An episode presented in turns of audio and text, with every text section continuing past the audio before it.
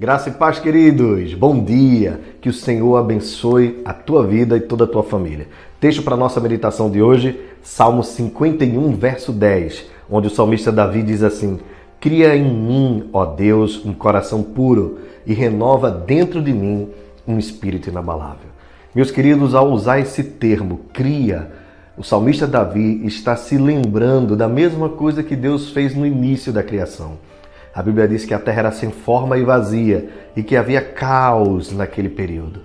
Da mesma forma, o coração de Davi estava numa situação caótica por causa do seu pecado. Assim, ele reconhecia que Deus era poderoso para criar um novo coração na sua vida, para a sua nova caminhada.